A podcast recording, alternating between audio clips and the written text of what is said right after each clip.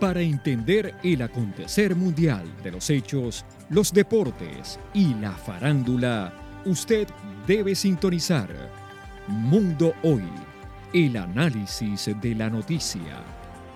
Dirige Alcides Ávila Alfaro y Edgar Fontalvo. Mundo Hoy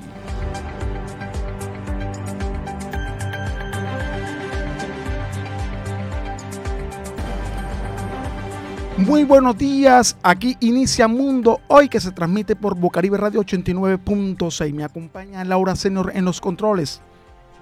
Nuestro compañero Edgar Fontalvo no nos acompañará en la mañana de hoy y por lo tanto Alcides Ávila Alfaro, el quien les habla, estará dirigiendo el programa. Tenemos una temperatura de 32 grados centígrados, mayormente soleado, sensación térmica de 38 grados hay una posibilidad del 50% de precipitaciones en horas de la tarde. Aquí comienza Mundo Hoy, el análisis de la noticia. Tenemos como invitado al candidato por el pacto histórico, Máximo Noriega, a la gobernación del Departamento del Atlántico.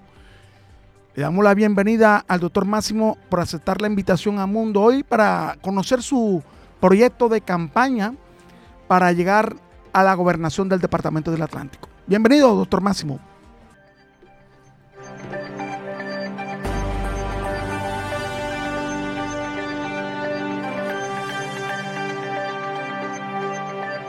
Tenemos en este momento inconveniente con la llamada con el doctor Máximo Noriega, pero es uno de nuestros invitados para el día de hoy.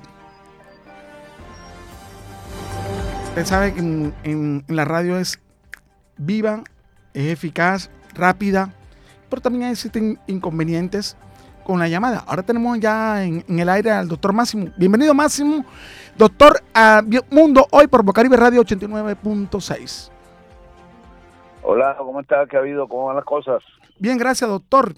Y para nosotros es un placer que usted nos acompañe en Mundo Hoy para dar a usted a conocer por qué tienen que votar el Departamento del Atlántico por Máximo Noriega? Pues porque nosotros representamos una un equipo de dirigentes sociales, de dirigentes de defensores de derechos humanos y que hemos reivindicado no ahora, sino en esta coyuntura electoral, sino siempre a la educación pública. Yo soy egresado de la Universidad del Atlántico fui representante estudiantil, he sido concejal de la ciudad, estuve con Petro gobernando en la Otomana, haciendo un trabajo dirigido especialmente a los jóvenes, a las madres comunitarias, al movimiento comunal, y ahora queremos hacerlo de, estos nuevos espacios. Y lo queremos hacer con esa, ese mismo principio, que es una profunda vocación de servicios y sobre todo aprovechando una coyuntura especial es que somos gobierno nacional. Entonces no es justo que la gente votó por un cambio, decidió cambiar al presidente de, Colombia buscando a alguien que tenga mayor reivindicación, que mayor reivindicaciones sociales y entonces eh, al votar por el cambio no es posible elegir a los de siempre en los territorios porque interrumpimos una conexión que debe haber entre el gobierno nacional y los territorios. Mírense, mire una cosa muy importante que la ciudadanía no, sabe aún, es que ya el programa de Petro se, eh, se determinó como plan de desarrollo, es decir, ya es ley de la República. Y ahí están asignados varios y muchas cantidades de billones de pesos dirigidos a, la, a, los campesinos pobres, a las madres comunitarias, a, a, a generación de ingresos, al campesinado, que va a ser sujeto de derecho a la protección del agua, que también debe ser sujeto de derecho. Todos esos recursos ya están garantizados en el plan de desarrollo. Pero entonces la ciudadanía tiene que escoger quién maneja esos recursos que ya quedaron en el plan de desarrollo. Los del cambio, los del pacto histórico, los de generamos un proceso de cambio o los mismos de siempre. Entonces ahí está la disyuntiva que es necesario que se reflexione con la comunidad. Ese es el deseo que tiene Máximo Noriega al llegar al Departamento del Atlántico como gobernador de utilizar esos recursos para darle una buena efectividad, para llegar a esos recursos, a las condiciones humanas, por, por decir a los campesinos y al Departamento del Atlántico, que se administre bien esos, esos dineros. Sí, por supuesto, nosotros queremos que haya eh, una especie de coordinación o equipo de vedurías para que haya una veeduría especial para los recursos destinados a los campesinos, para la compra de tierras, para las licitaciones públicas, eh, para los convenios que se van a hacer entre la universidad privada, la universidad pública, el Ministerio de Educación para garantizar que todo aquel joven que termine bachillerato tenga garantizado su acceso a la universidad. Y eso se va a hacer a través de procesos contractuales, a través de, licitaciones públicas. Y esa licitación pública, Máximo María, quiere que haya una veduría especial para garantizar que esos recursos no se desvíen ni que sean mal utilizados como se está haciendo en la actualidad, que por ejemplo los recursos del PAE, los recursos para la alimentación de los niños, que está fundamental en el proceso nutricional del niño, pero también en su proceso de crecimiento académico, porque un niño que no está bien alimentado no tiene la misma capacidad de concentración en clase. Y, sin embargo hay un grupo de criminales que se roba la plata de los niños pobres, la, comida de los niños pobres que va a través de, del PAE. Entonces Máximo Noriega va a acabar con esa sinvergüenzura. No es posible que los de siempre estén manejando el bienestar Afortunadamente nos dieron una, una buena noticia ayer de que cambiaron al director de, del bienestar familiar eh, y, y, vamos, a eh, vamos a hacer una especie de veeduría especial para que la comida de los niños tenga toda la fundamentación nutricional, pero además que no se, no se roben los recursos, que es lo más importante. Se aprobó el plan de desarrollo, usted manifestó que quiere llevar la educación al Departamento del Atlántico. Se ha hablado por muchos años abrir una nueva sede de la Universidad del Atlántico, porque hay muchos jóvenes de la provincia, del departamento, se dirigen a Barranquilla y algunos no tienen los recursos económicos para transportarse. Usted si llega a la gobernación del departamento, haría o construiría una nueva sede de la Universidad del Atlántico y en qué municipio? Pues eh, yo tengo ya el compromiso que es garantizar que todo el joven que termine bachillerato pueda ingresar a la universidad. Pero lo que usted dice es cierto.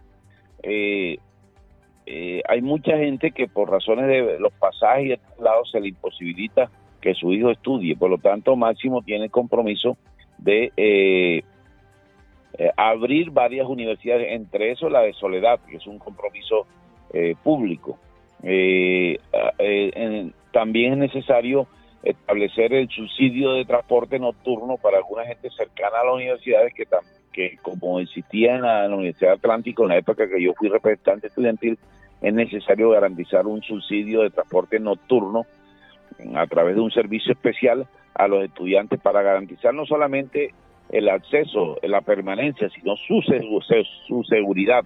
Hay jóvenes que han sido atracados llegando a su casa, hay jóvenes que les roban los celulares, y entonces nosotros tenemos que implementar medidas preventivas. Entonces Máximo no solamente va a abrir varias sedes de universidades con el apoyo, eso sí, del gobierno nacional. Uno no puede hacer especulaciones ni, ni promesas demagógicas si no cuenta con el respaldo del gobierno nacional.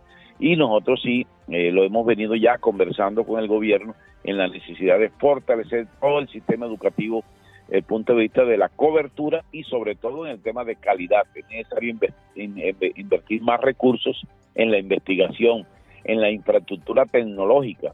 Los avances de la ciencia y la tecnología tienen que reflejarse en, las clases, en, la, en los conocimientes, tanto del maestro que debe estudiar maestría, doctorado, como el estudiante que, que recibe eh, toda esa serie de, de, experiencias y aprendizajes que no solamente ya se conocen directamente del maestro, sino a través de los mecanismos como el Internet, como las páginas donde se puede hacer consulta. Nosotros tenemos que interactuar todos esos elementos técnicos, científicos y metodológicos para profundizar una educación, una educación de más alta competitividad, no solamente en Colombia, sino a nivel internacional.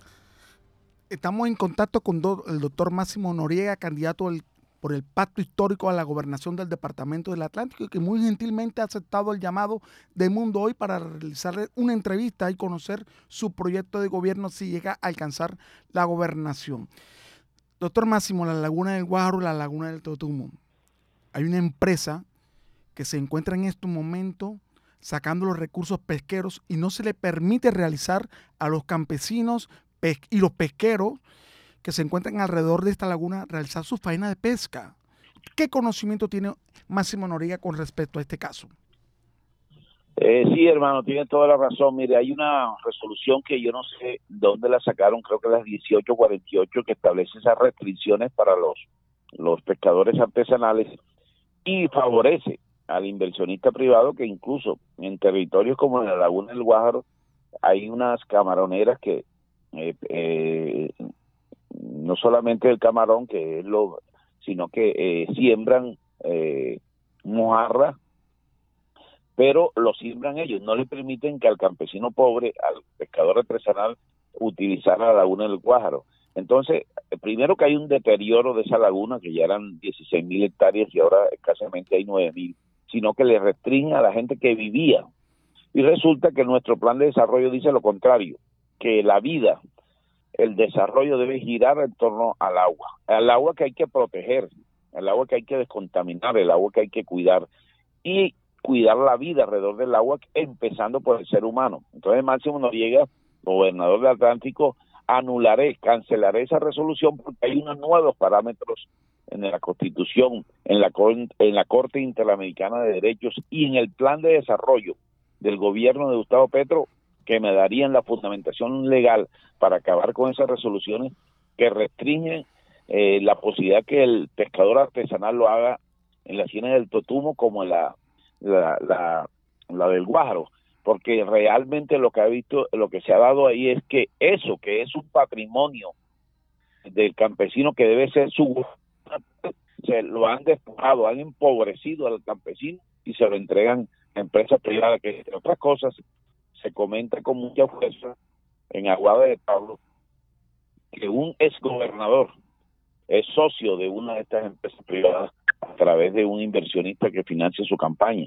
Entonces, ese tipo de cosas es inaceptable en un gobierno de cambio y Máximo Noriega acabaría con esa resolución y generaría un proceso de mayor protagonista al campesino, que entre otras cosas está ya en el plan de desarrollo, que el campesino es sujeto de derecho y el primer derecho que tiene el campesino es a utilizar la tierra y el agua y eso se lo vamos a garantizar nosotros.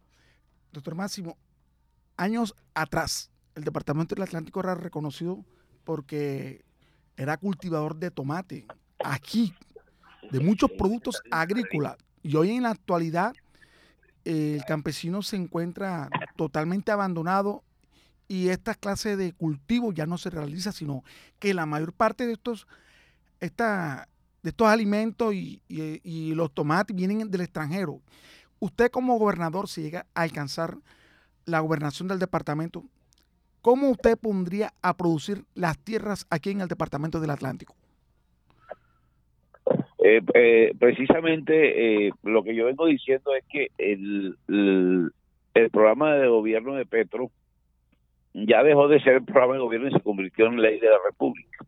Y ahí está establecido unos, no solamente unos rubros, unos programas, sino unas asignaciones presupuestales y la fuente de esas asignaciones presupuestales.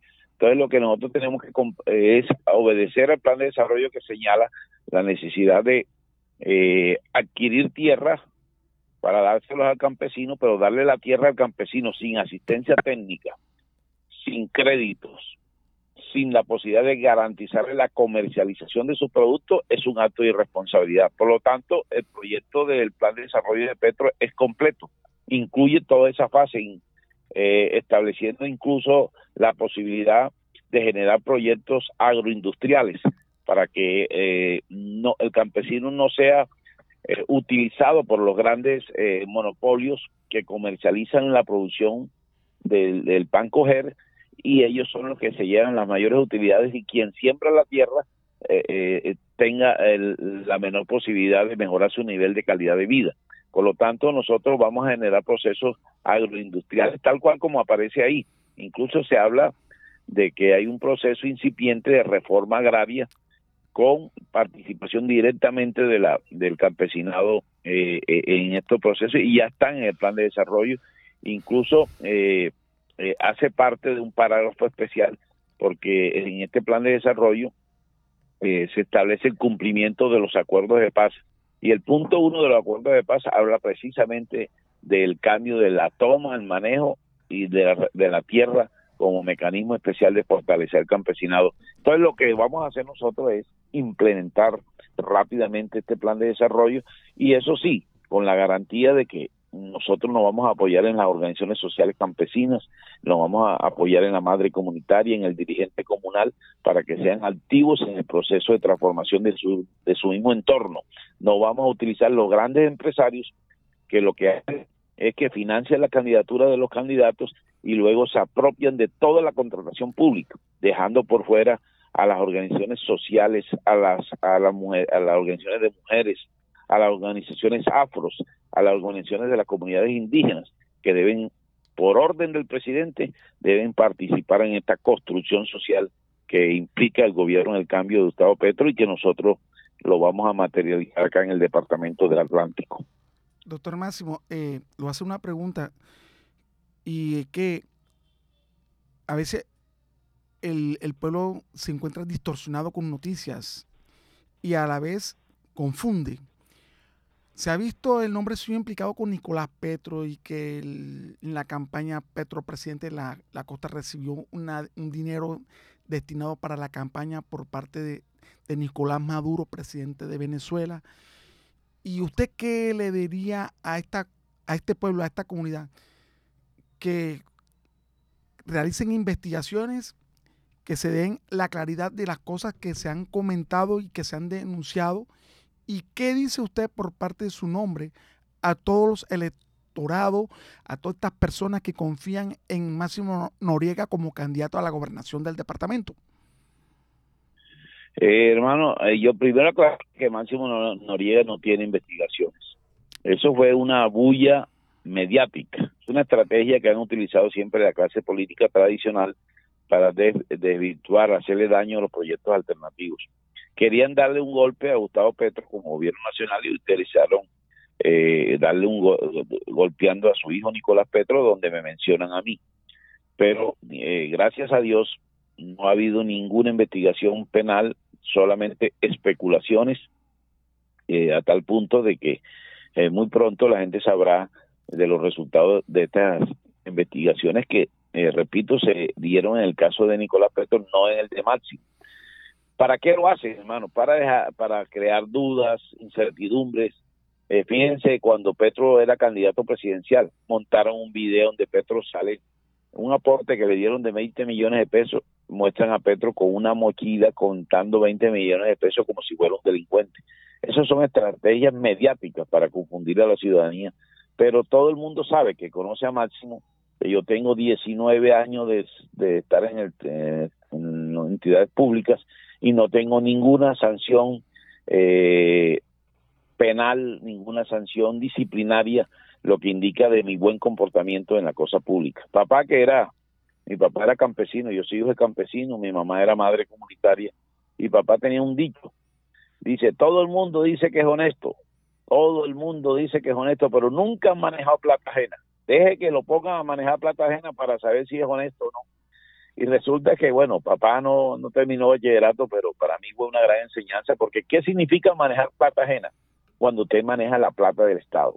Y yo he manejado, fui director de tránsito departamental, fui presidente del consejo, fui subsecretario de participación, estuve con Petro como secretario general del IDRD en Bogotá, estuve con Petro como director del Fondo de Vigilancia y Seguridad, entre otras cosas, es bueno que ustedes sepan que el, Fondo de Vigilancia y Seguridad de Bogotá, usted sabe que la seguridad en Bogotá es una cosa muy grande, muy poderosa. Había más presupuesto ahí que en la gobernación del Atlántico. Y Máximo Noriega, gracias a Dios y a mi buen comportamiento, no tengo ninguna sanción disciplinaria ni penal por el manejo de mi vida pública. Eso indica que, como decía papá, hemos manejado plata ajena y no nos la robamos, sino que la manejamos para los proyectos que están eh, destinados e invertidos. Eso debe darle la tranquilidad a toda la gente y ayudarnos en los WhatsApp, a través de estos medios importantes de comunicación que, como ustedes, que ya ustedes tienen una, una fama que los, eh, los anticipa, los, eh, se reconoce, es que son objetivos, son de reconocimiento comunitario, que son proclives sin pertenecer a ningún partido, eh, manteniendo la neutralidad periodística, pero son proclives a la transformación, el cambio, a poner al, ser humano en el epicentro del desarrollo, que es lo que nosotros como progresistas soñamos y queremos.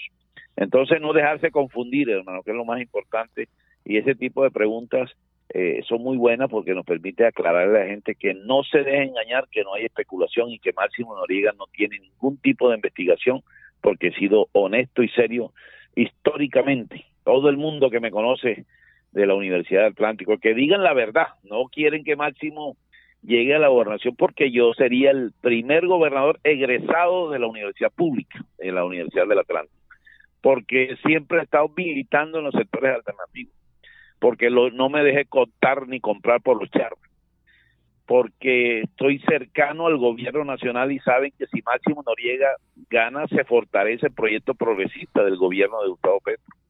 Si Máximo gana, la Universidad Atlántico se fortalece porque yo sería el presidente del Consejo Superior de la Universidad del Atlántico. Entonces, que como hijos de campesinos saben que el movimiento campesino se fortalecería. Y eso les molesta, porque ellos quieren tener los cinco mismos contratistas manejando todo aprovechándose de la gente, aprovechándose de los recursos públicos y ellos que son ricos de abolengo, son ricos por familia, quieren ahora manejar los recursos públicos y eso sí no se lo vamos a permitir porque la gente votó por un cambio, votó por Petro añorando, soñando un cambio para sus hijos, para su familia. Y, y le vamos a entregar entonces la alcaldía de Barranquilla y la gobernación a los mismos, ese acto de, de, de falta de inteligencia no, no lo van a encontrar en los barranquilleros ni los atlanticenses. Y eso es lo que le da miedo, que la gente decida cambiar y decida apoyando a Máximo Noriega como pos, eh, seguro gobernador del departamento del Atlántico en su momento. ¿Cómo nació la candidatura de Máximo Noriega a la gobernación del departamento, del departamento del Atlántico? ¿Cómo se originó esa idea? Pues eh, precisamente por estos mismos argumentos la gente en la calle, las organizaciones campesinas, los dirigentes estudiantiles, eh, ediles, madres comunitarias, eh, me han dicho, Máximo, es cierto que se van a aumentar todos los recursos para cultura, para educación, para salud. Y yo le dije, claro, es un compromiso de Petro. El, eh, el compromiso de Petro hacer medicina preventiva. Es un compromiso de Petro que lo que se establezcan proyectos de, de de generación de ingresos, es decir, microempresario, cooperativa, es necesario bajar recursos para mejoramiento de vivienda. Entonces la gente preguntó, y bueno, ¿y quién va a manejar esa plata? Bueno, ahí está. O lo manejan cambio radical o lo maneja el pacto histórico. Y de ahí es que dice, no, tiene que ser uno nuestro. Y de ahí es que surge la propuesta de que Máximo Noriega sea, asuma esa responsabilidad de la candidatura a la gobernación del Atlántico. Y ahí se abrió todo un debate interno y que gracias a Dios la mayoría de partidos del pacto me están acompañando eh, y están promoviendo nuestro nombre, porque saben que verano ya estuvo por primera vez, estuvo por segunda vez, ahora como si no hubiese nadie preparado, nosotros estamos preparados académicamente, preparados administrativamente para gobernar, entonces ahora querían a un verano 3. Y como saben que eso no va a pasar porque la gente está cansada de verano, entonces se inventaron uno de ellos, de la del ADN ellos, completamente de, la esencia del charismo de cambio radical, que es el, el candidato Alfredo Varela, lo quieren disfrazar de, de alternativo. Entonces le están buscando la, el aval por los verdes, le están buscando el aval por el polo democrático, para tratar de confundir a la ciudadanía y a la gente humilde, al pobre, y decirle, miren, la alternativa es Varela, cuando todo el mundo sabe todo el mundo, o sea, que es de los medios de comunicación, los dirigentes políticos, que Alfredo Varela es casi, casi o más del charismo y del cambio radical que el mismo Eduardo Verano. Entonces, hay tres candidaturas, las dos de Char y la de parte histórica, la de Máximo. Así está la coyuntura y por eso nosotros creemos que la gente tiene que decidir eh, y hacer pedagogía con su propia familia, con sus propios amigos, eh, en los WhatsApp familiar, en los Facebook, empezar a, lanzar el mensaje de cambio, de transformación que requiere el Atlántico, que requiere Barranquilla, pensando en la ciudadanía. Esto no es de petrista, esto no es de izquierda y de derecha, esto no es de charistas y petristas, no, no, no, esto es pensando en la ciudadanía, en el ser humano, en el campesino, en nuestra familia, en nuestros hijos, que es necesario que el cambio continúe y nosotros representamos ese cambio. Bueno, y esta semana realizará visita por los diferentes municipios del departamento.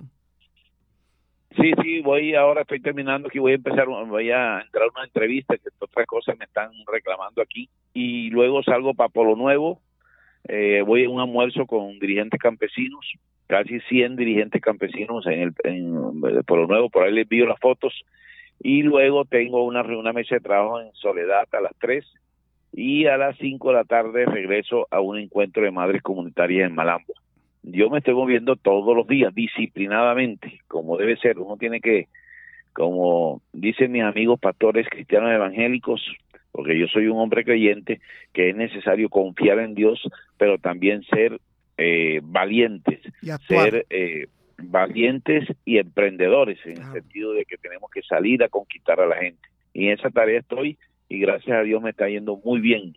y espero que la gente que nos conoce eh, nos ayude a impulsar esto, que es un trabajo eh, colectivo para bien de toda la ciudadanía. Bueno, le damos muchas gracias a Máximo Noriega, candidato por el Pacto Histórico para el Departamento del Atlántico en la gobernación, que ha sacado unos minutos muy importantes de su correría para visitar a los diferentes municipios y actos que tiene preparado para el día de hoy en concedernos esta entrevista para Mundo Hoy en Bocaribe Radio 89.6. Gracias, doctor Máximo. Y un muchas gracias, muchas gracias a ustedes. Eh, que, les doy un abrazo por la oportunidad y, y, bueno, bendiciones para toda la gente que nos oyó. Eh, eh, que tengan un excelente fin de semana y que trabajemos junto al cambio. No, deje, no se lo dejemos al azar, no dejemos que nos roben una oportunidad. Estamos en una era de cambio, es una oportunidad histórica que Dios nos regaló de, tener inversión para la gente más pobre. No nos dejemos que los mismos de siempre nos roben los sueños. Vamos con todo por el cambio, que Dios los bendiga y vamos hasta la victoria. Muchas gracias. Gracias, doctor Máximo, por las declaraciones a Mundo Hoy por Bucaribe Radio 89.6. Vamos a unos breves mensajes y regresamos. Desde el suroccidente de Barranquilla emite su señal la emisora comunitaria Bocaribe Radio, HJU 64, 89.6 FM.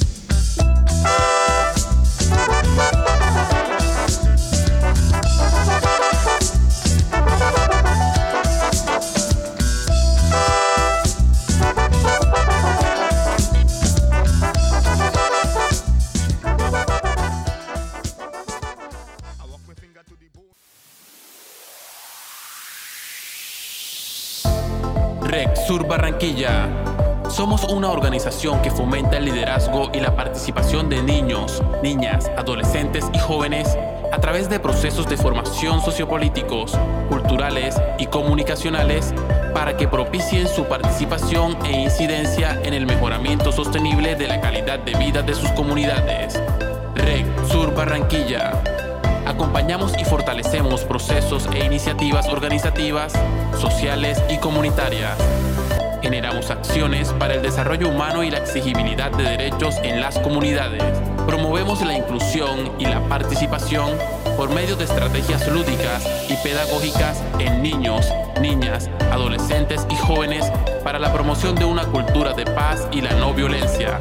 Aportamos desde el arte, la cultura y la comunicación a la construcción de la memoria colectiva, la reconciliación y la paz. Red Sur Barranquilla. Síguenos en nuestras redes sociales como Red Sur Bac. Contáctanos a través de nuestra línea 300-493-3382 y en nuestro correo electrónico rexurbarranquilla.gmail.com.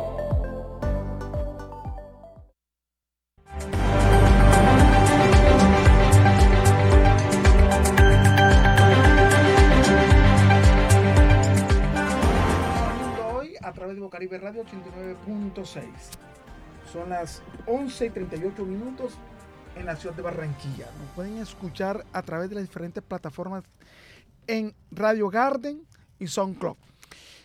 Bueno, tenemos como invitada a la señora B de Ruth Ribón.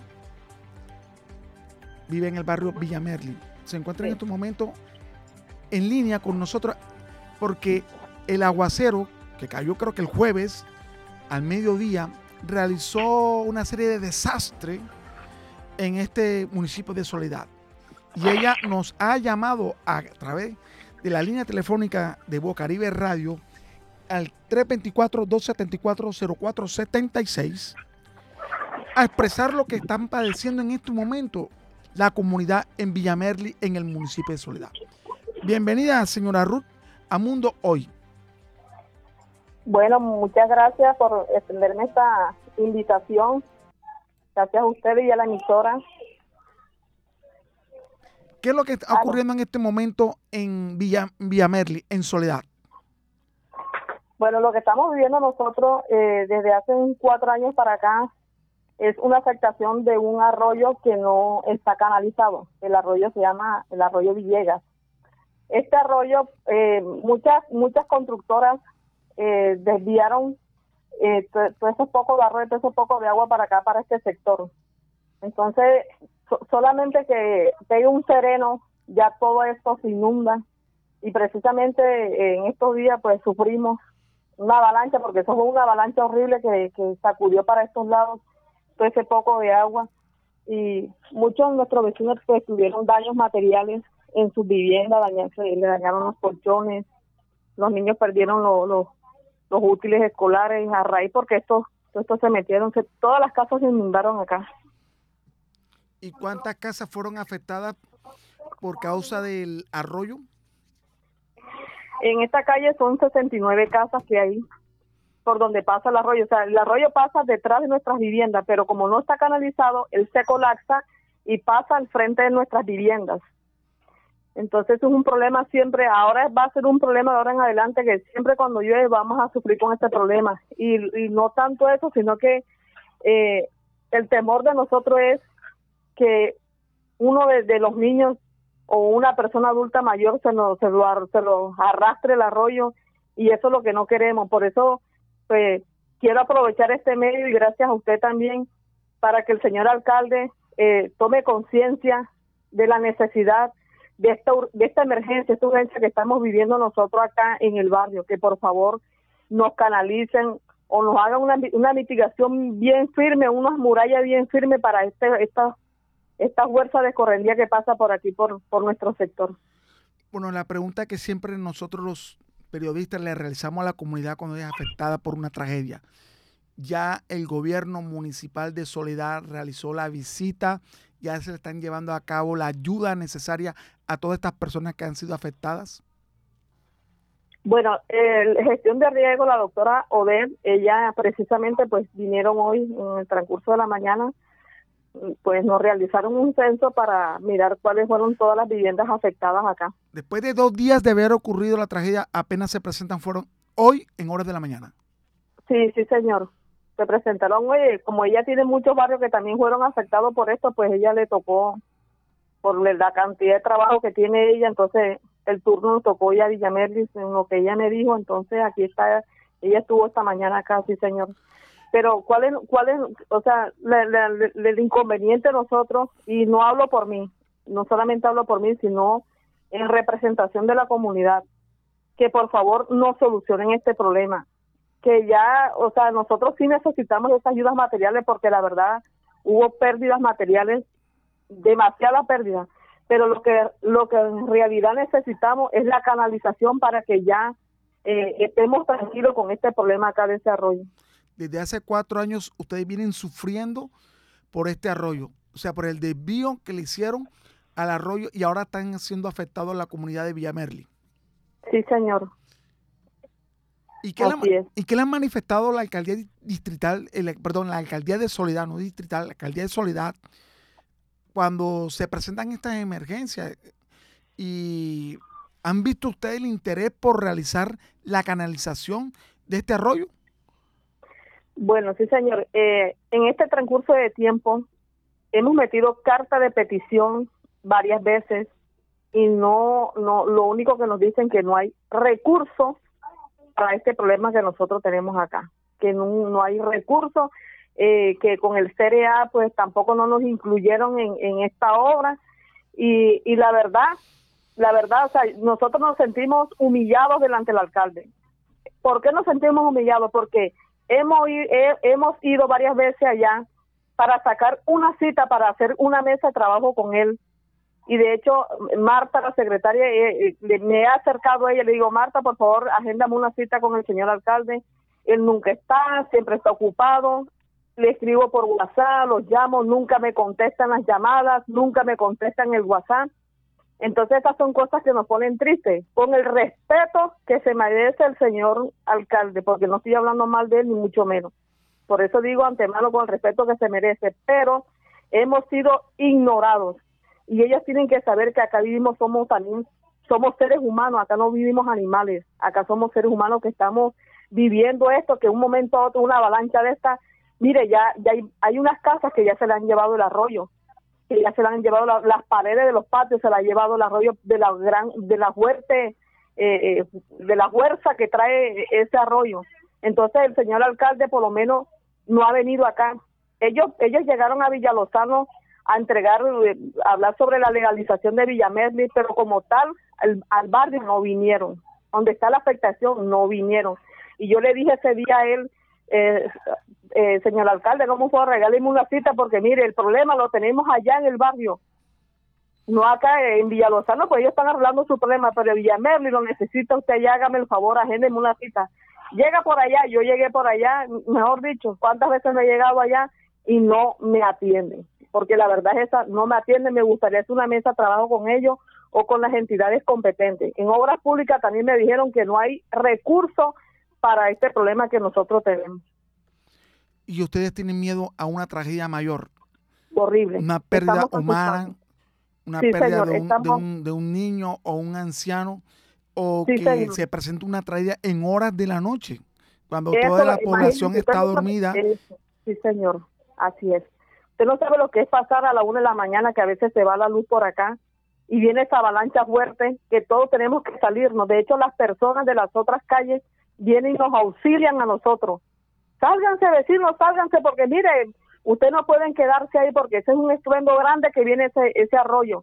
Imagínense que las paredes de nosotros, la, la, al frente de la casa de nosotros tiene unas paredes, no hay puertas, no hay puertas, tenemos unos escalones al frente de nuestras viviendas. Y a raíz de eso también se el, el arroyo se lo pasa, se pasa las paredes que nosotros hicimos al frente de nuestras viviendas, imagínense. Entonces, ese es el miedo de nosotros. O sea, van a esperar que haya una tragedia de esa, una calamidad esa, que una persona se lo lleve el arroyo, un niño se lo, se lo lleve el arroyo y ahí sí van a actuar. Mire, antes de, de estas olas invernales, antes de que viniera ya el, tiempo de la lluvia, me acerqué ya, por favor, hagan algo, mitiguen algo antes que vengan estos, estas huertas lluvias. No, nada, no, nadie, nadie, porque la verdad es que nadie no, no nos dice nada, nadie nos da respuesta a nada, o sea, hemos sido ignorados. El derecho, eh, el derecho que tenemos nosotros, mejor dicho, lo, lo, lo, han puesto por el suelo porque nos han ignorado totalmente a nosotros acá. Bueno, estas son las declaraciones de Ruth Ribón, una líder social del barrio Villamerli que se queja ante la alcaldía de Soledad y no ha recibido la atención para que canalicen un arroyo, un arroyo para evitar una tragedia más grande. ¿Y cuántos barrios recorre este arroyo?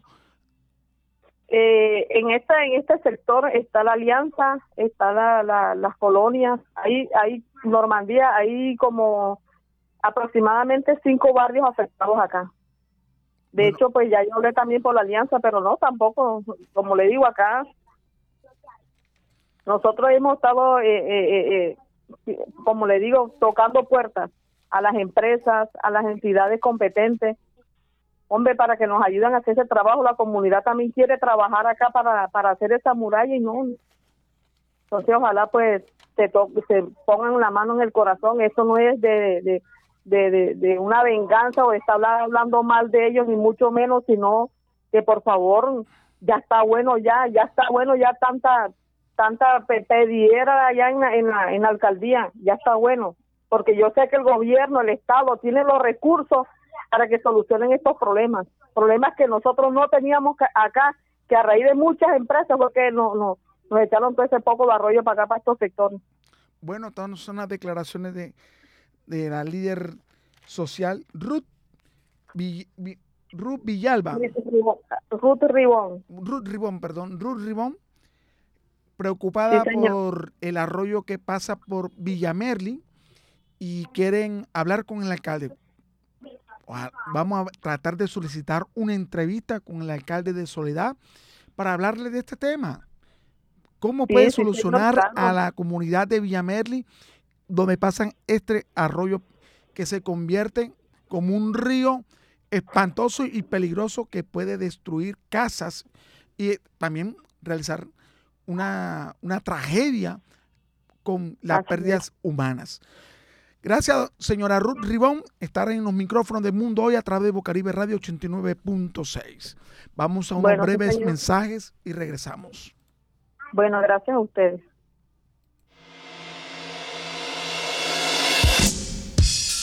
Desde el suroccidente de Barranquilla emite su señal la emisora comunitaria Bocaribe Radio, HJU64, 89.6 FM.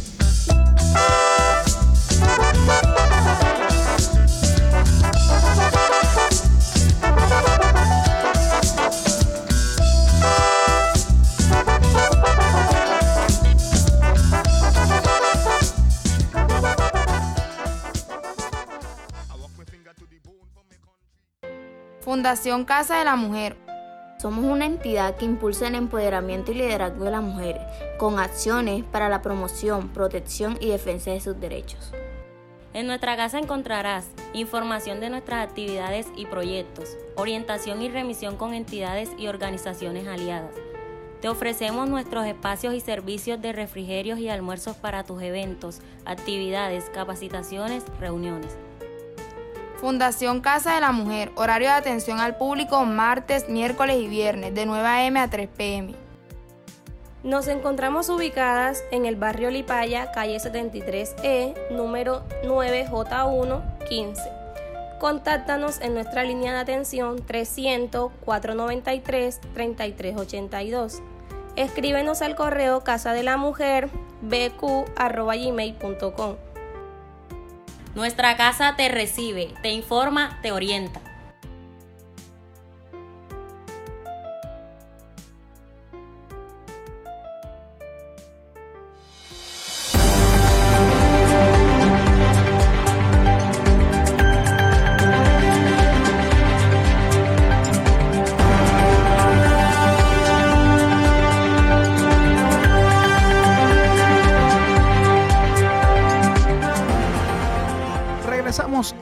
Hoy a través de Bocaribe Radio 89.6. También nos pueden sintonizar por Radio Garden a través de la internet. Mundo Hoy puede usted actualizarse en las noticias a través de la página de Facebook que lo llevará, lo dirigirá a la página web Reporte Comunitario, donde están las noticias más importantes de Colombia y el mundo. Reporte Comunitario la nueva opción en noticia a través de Facebook Mundo Hoy. Ahora tenemos como invitado al señor Pedro Ramírez, veedor del Mercado Público de Barranquilla. A raíz de la construcción del nuevo mercado, han sido desplazados muchos vendedores y que en la actualidad están siendo maltratados, si se puede decir así. Bienvenido, señor Pedro, a Mundo Hoy. Muy buenas tardes, eh, muy buenos días para la audiencia barranquillera, para la mesa de trabajo. Muchas gracias por esta invitación. ¿Qué están haciendo ustedes para que reubiquen a estos vendedores que han sido desplazados del mercado? Y que, porque están construyendo, sí, sí, a don Pedro. Sí, el, el proyecto Gran Bazar, que desde un principio adolece de muchas deficiencias. Entonces pasa y acontece en estos momentos de que eh, a raíz de que sobre la calle 9 y sobre la carrera 41N eh, tiene la necesidad del proyecto de hacer una acera, eh, hicieron un cerramiento. Están en algunas partes están todavía concluyéndolo. Un cerramiento para hacer lo que ellos llaman el PMT, Plan de Manejo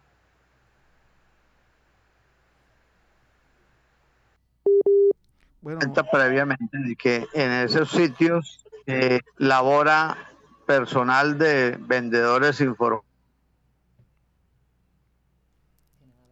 no recientes, sino que de muchos años atrás. Entonces no les buscaron un sitio donde reubicarlo ni nada, sino que sencillamente fueron desplazados. Eh, lo que origina pues problema de, con este personal porque ellos sobreviven con base a esa actividad que realizan en ese sitio. Y, y entonces pues ya se ofició, eh, perdón, ya se hicieron unos videos que están en las redes sociales donde ellos dan algunas declaraciones de esa situación y se va a, introducir un documento suscrito por ellos mismos la semana entrante donde se le dice al, al distrito de toda esta situación. Pero es que esas son las cosas que, que uno no entiende. ¿Cómo es que un proyecto de esta magnitud, que abarca prácticamente una manzana, no, no contempla ese tipo de, deberían de ser eh, tenidas en cuenta dentro de la planificación del proyecto y dentro de la previsión de situaciones, porque no se trata solamente del proyecto en sí, sino, no, sino de los daños o de las afectaciones colaterales que ello implica. Eso, eso por un lado. ¿Ustedes tuvieron ayer una reunión con miembros de la alcaldía o, y han concertado entre los vendedores del mercado para que le den solución a este problema?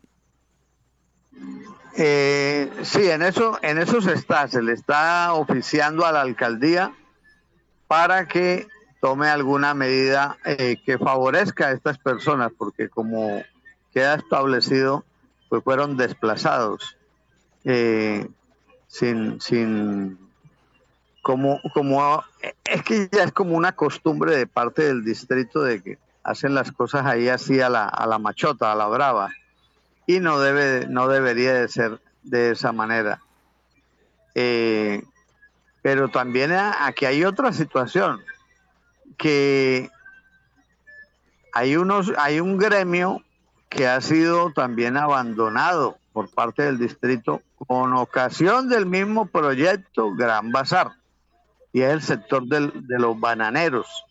Resulta que los señores bananeros, yo creo que ustedes saben que dentro del predio Gran Bazar quedaba una cooperativa enorme que se llamaba Cobatlán mm. y el proyecto pues eh, acabó con, con esa cooperativa y dieron una indemnización que no fue satisfactoria para los asociados, pero bueno, ya, ya quedaron ahí. Eh, pero les hicieron una promesa a un grupo de ellos de que los iban a reubicar dentro de la Plaza del Pescado, y, pero eso fue todo verbal, no ha habido ningún documento en ningún eh, instante y esto hasta ahora no se ha cumplido. Entonces, los bananeros son un gremio que anda desperdigado por diferentes zonas de Barranquillita. También tienen esa afectación, eh, porque usted encuentra bananeros regados por la carrera 42, por la calle 9, por la carrera 41N, e incluso hasta por los lados de la misma plaza del pescado. Entonces, a, los señores plataneros, a los señores de la Plaza del Plátano se les dio un trato especial. Ellos siempre han estado dentro del proyecto Gran Bazar, dentro de ese predio, y a ellos se les mantiene ahí, los dejaron ahí quieticos. Pero a los bananeros sí, eh, está hasta el momento están en el aire. Entonces, pues también ya el gremio bananero, a través de tres asociaciones eh, que agrupan alrededor de unos 50 comerciantes de banano, pues eh, eh, se está organizando ya una estrategia que va a hacer llegar esta situación a nivel de Presidencia de la República, Ministerio de Comercio y a las instancias de acá mismo del distrito de Barranquilla, a la alcaldía. Entonces, eh, se está mirando también un predio, no ha habido eh, pasividad por parte del gremio bananero, se están moviendo, se está buscando unos predios para ver a ver, hacerle una propuesta al distrito y que se digne meter la mano a favor de, de este gremio bananero, como ya lo hizo con los del plátano y, la gente que se va a beneficiar en el resto del área del proyecto Gran Bazar. Entonces, en, esas, en esas estamos. Eh, en mi calidad de veedor ciudadano también estoy acompañando estos procesos para que las cosas se hagan de manera eh, cerebral, bien pensada, bien craneada y que no haya atropello, que no haya violación al derecho de igualdad y a la libertad de trabajo. Bueno, estas son las declaraciones de Pedro Ramírez, veedor del mercado público, denunciando a través de los, de los medios de comunicación el desplazamiento de los vendedores ambulantes por la construcción del mercado del Gran Bazar. Así llegamos al final de Mundo Hoy, que se transmite por Bocaribe Radio 89.6. Nos pueden seguir también a través de Mundo Hoy en Facebook y que lo llevarán a la, al reportero comunitario donde usted encontrará las noticias más importantes de Colombia y el mundo. Llegamos al final. Los esperamos el próximo sábado para una nueva emisión de Mundo Hoy, el análisis de la noticia.